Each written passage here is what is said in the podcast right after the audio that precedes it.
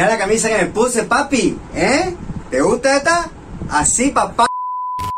Mariano Moreno, según su hermano, tenía una premonición, lo querían matar. Llevaba un par de pequeñas pistolas en el bolsillo y al retirarse de los asuntos de la noche, era siempre acompañado por dos o tres amigos, mas nunca por soldados. Eran épocas difíciles. Distintos poderes competían entre sí por la toma del gobierno. Moreno defendía sus principios y sus posturas, y no se lo iban a dejar pasar tan fácilmente. En la historia política argentina como en la actualidad, las aguas se encuentran siempre abiertas. La muerte de Mariano Moreno no iba a quedar fuera de estas grietas. La historia argentina se encargó de especular largamente sobre la pregunta esencial. ¿La muerte de Mariano Moreno fue o no un asesinato?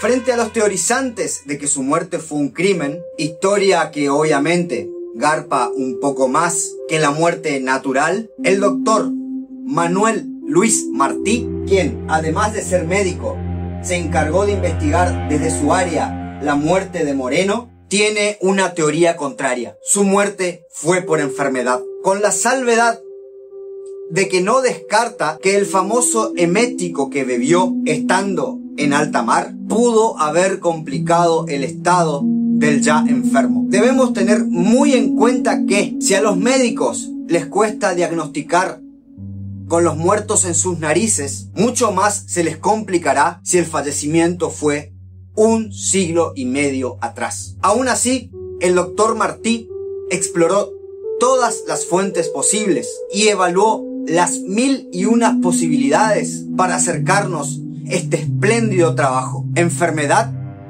y muerte de Mariano Moreno.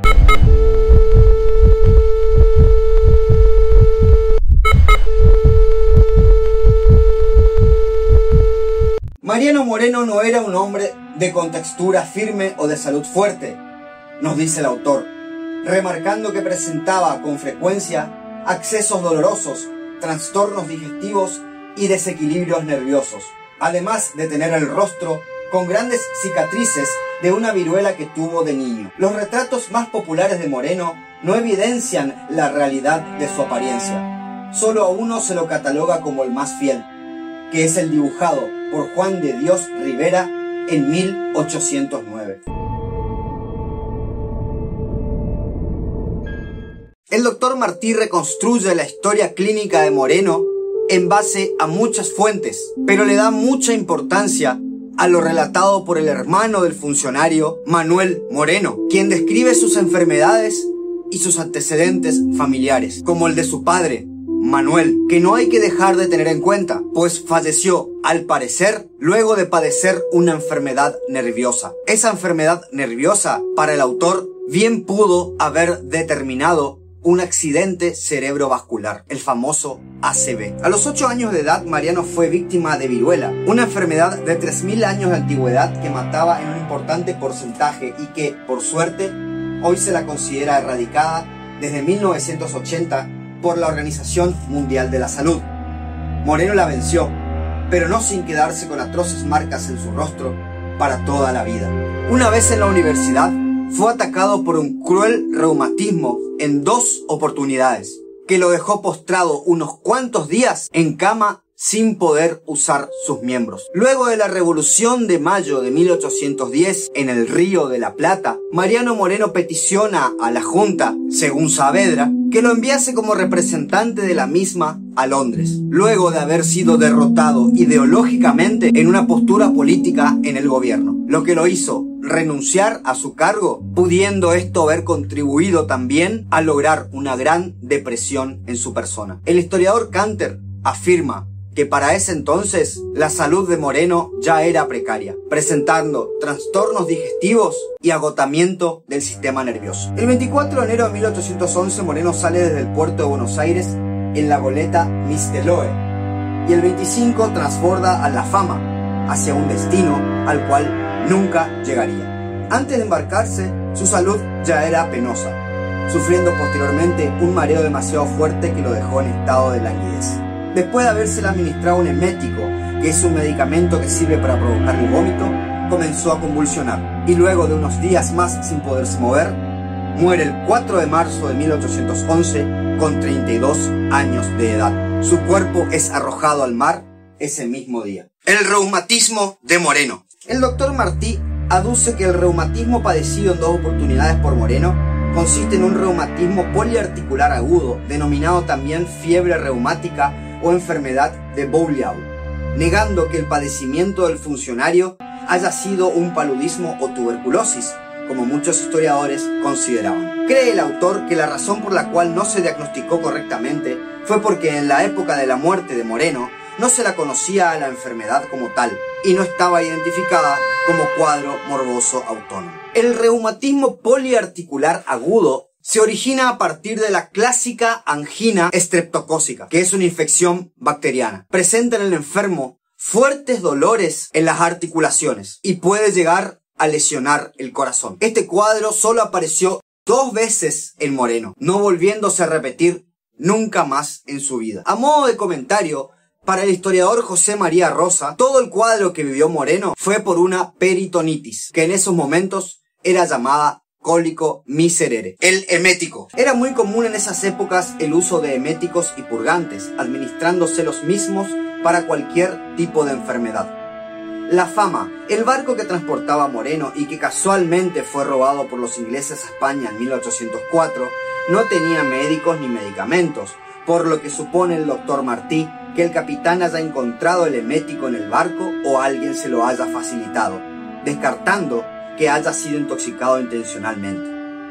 Para el autor, lo que en realidad pudo haber pasado es que la administración intempestiva del medicamento haya agravado su cuadro. Asimismo, debemos tener en cuenta lo siguiente. El señor José Tomás Guido, hijo de uno de los testigos del evento, el general Tomás Guido, relató años más tarde en su obra Fastos de la Libertad que en realidad Moreno, textualmente, se lanzó sobre una frasquera que había en una mesa y se puso a beber. En el acto, se precipitaron sobre él para arrebatarle el frasco y le redujeron a volver a su cama, dando a entender que fue el mismo Mariano quien, por propia voluntad, bebió del emético. En conclusión, para el autor, el emético no produjo el cuadro de Moreno, sino que pudo haber empeorado su estado de salud que ya estaba debilitado.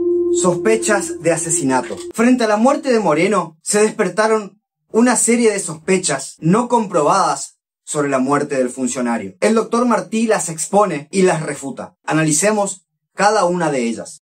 1. Según Manuel Moreno, al día siguiente de partir en su viaje final, la esposa de Moreno recibe un cofre conteniendo un abanico de luto, un velo negro y un billete anónimo anunciándole su próxima viudez. Para el doctor Martí, este acto, si es que existió, fue más bien un intento de molestar y lastimar, siendo incomprensible que un asesino envíe muestras de que irá a matar a alguien. 2. La misma Junta de Gobierno introduce una cláusula en un contrato donde establece que el mismo debe contar con la validez de Moreno y señalando como subsidiaria otra condición que expresamente decía, si el señor doctor Mariano Moreno hubiera fallecido, para el autor, la salud precaria de Moreno hizo que se tuviera en cuenta su posible muerte, aplicándose algún tipo de cláusula complementaria al contrato para el caso de que el fenecimiento ocurriera. Respecto a este tema, Felipe Piña relata en su obra La vida por la patria, una biografía de Mariano Moreno, que era muy probable que Moreno objetaría no solo las abultadas comisiones de los intermediarios del contrato, sino también los términos del mismo, que trataba sobre compras de armas a Inglaterra. 3. El médico Juan Madera, en un juicio de residencia que en esos momentos se efectuaba a ciertos funcionarios, declaró que escuchó a un tal padre Ascorra decir que Moreno ya está embarcado y va a morir. El doctor Martí supone que lo de presagiar la muerte de Moreno en esas épocas no era más que un rumor fundamentado en base al mal estado de salud del mismo. Es decir, no es que a la muerte de Moreno se lo presagiaba, con fines conspirativos, sino que quizás se la pensaba como muy probable, atento su frágil estado de salud. 4. El autor intelectual del asesinato, Saavedra. Para la mayoría de los historiadores, Saavedra no solo fue el rival ideológico de Moreno, sino que, además, el que planeó su muerte. Para el doctor Martí, este enfrentamiento abrió la imaginación popular para responsabilizar a Saavedra por la muerte de Moreno, fomentado, además, por Manuel Moreno, su hermano. 5. La administración por parte del capitán del Emético y su negativa a acudir a puertos cercanos a fines de tratar la salud de Moreno. Respecto al Emético, ya vimos la opinión del autor negándole consideración de causa de muerte, pero otorgándole el carácter de agravador del cuadro que ya presentaba. En relación a la negativa del capitán del barco a acudir a los puertos cercanos, el doctor Martí afirma que en realidad los mismos se encontraban muy alejados de su posición en esos instantes, además de los temores que existían por la vida de Moreno en uno de ellos, el de Río de Janeiro, mandado por portugueses. Dos cosas muy interesantes nos cuenta Felipe Piña respecto al trasbordo realizado. Según este autor, el capitán del Misletoe ofreció a Moreno y a sus acompañantes ir directo en esa goleta hasta Londres, pero la Junta ya había decidido que vaya en la fragata La Fama, para lo cual había abonado sus pasajes. Por otro lado, la fragata debía ir a determinada velocidad y sin embargo, el viaje se efectuó con una lentitud dudosa. 6. Envenenamiento previo. Respecto a la teoría de que Mariano Moreno fue envenenado previamente a su decaimiento, el doctor Martí descarta la misma de la siguiente manera. Con referencia a la posibilidad de que Moreno haya sido intoxicado antes de embarcarse, es inadmisible, de por sí, ya que no existen venenos con un efecto residual o un tiempo de latencia tan prolongado y en ningún momento el enfermo presentó síntomas que pudieran interpretarse como debidos a un envenenamiento. Nos dice el historiador Enrique de Gandía respecto a este punto. Cuando llegó de vuelta a Buenos Aires el buque en que había muerto Moreno, sin el capitán que lo envenenó, el segundo de a bordo declaró abiertamente que Moreno había sido envenenado y por ello había muerto. Una consideración que efectuó el autor y que me parece muy precisa es la negligencia incurrida por el Estado, la existencia de responsabilidad que tuvo el gobierno en esta muerte, atento a que no debió permitir este viaje en las condiciones de salud que manejaba Moreno. Para el doctor Martí entonces, de estos seis puntos expuestos, no se puede extraer que la muerte de Moreno haya sido un hecho premeditado o dependiente de sus enemigos. Toda esta formulación de comentarios que fundamentan a la muerte de Moreno como un asesinato y su relación con Saavedra no fue para el autor, sino obra del mismo Manuel Moreno, su hermano. Dice el doctor Martí,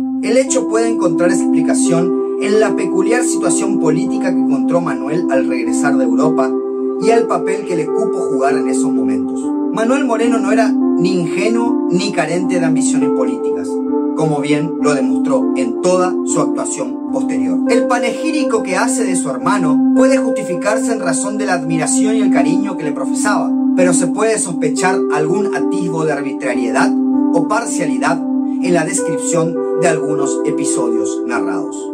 Es que Manuel Moreno, en sus escritos, fue muy tajante respecto a la muerte de su hermano, ornamentando su redacción con metáforas y bellas palabras. Dice Manuel, el doctor Moreno vio venir su muerte con la serenidad de Sócrates. Ya a los principios de la navegación le pronosticó su corazón este terrible lance. No sé qué cosa funesta se anuncia en mi viaje. Obviamente que estas alusiones a Sócrates y las premoniciones solo pueden dar a entender a la posteridad una sola cosa, que la muerte de Moreno fue por envenenamiento. La verdadera causa de muerte Conclusiones. El mismo Manuel dice en sus escritos que su hermano ya se encontraba enfermo antes del viaje debido al cansancio respecto a los asuntos de política. Esto es, según el doctor Martí, un hecho aceptado también por muchos historiadores. Pero Manuel señala además un agravamiento en tal cuadro, producido, al parecer, por depresión. Los síntomas detallados por el doctor Martí fueron disminución progresiva de aptitudes vitales que finaliza con un cuadro de crisis aguda, seguido de tres días en estado estuporoso o comatoso hasta el desenlace final. Pero no sufrió hemorragias, disnea, tos ni otros dolores. El autor hace hincapié en los únicos antecedentes patológicos que tuvo Moreno, los casos de reumatismo También tiene en cuenta lo narrado por su hermano, quien señaló que después de haber pronunciado las palabras Viva mi patria, aunque yo perezca, ya no pudo articular más, estando tres días en esa situación. Teniendo en cuenta entonces el antecedente de Moreno y lo narrado por los contemporáneos del mismo, el doctor Martí efectúa el siguiente diagnóstico de su muerte. Valvulopatía reumática secuelar con endocarditis infecciosa bacteriana y embolia cerebral sin descartar la intoxicación por tártaro emético que se le administró estando Moreno debilitado y en una cantidad demasiado grande. Cerremos el tema con las siguientes dudas. ¿El administrar una dosis mayor de la debida no debería considerarse también un crimen? ¿No configuraría al menos un homicidio culposo? Por último, debemos tener en cuenta que tratamos con un hecho histórico imposible de comprobar. Había muy pocos testigos de los cuales no tenemos la obligación de creerles al pie de la letra. Es un caso que nunca se resolverá. Solo quedan los historiadores, quienes, lejos de poseer aptitudes celestiales, telepáticas o teletransportadoras, lo único que pueden hacer es especular. Tengan el prestigio que tengan. La defunción de Moreno tuvo muchas causas y consecuencias colaterales, muchas sinuosidades, muchos secretos. A gran cantidad de enemigos le convenía su muerte. Y quizás también les convenía a los que él creía su familia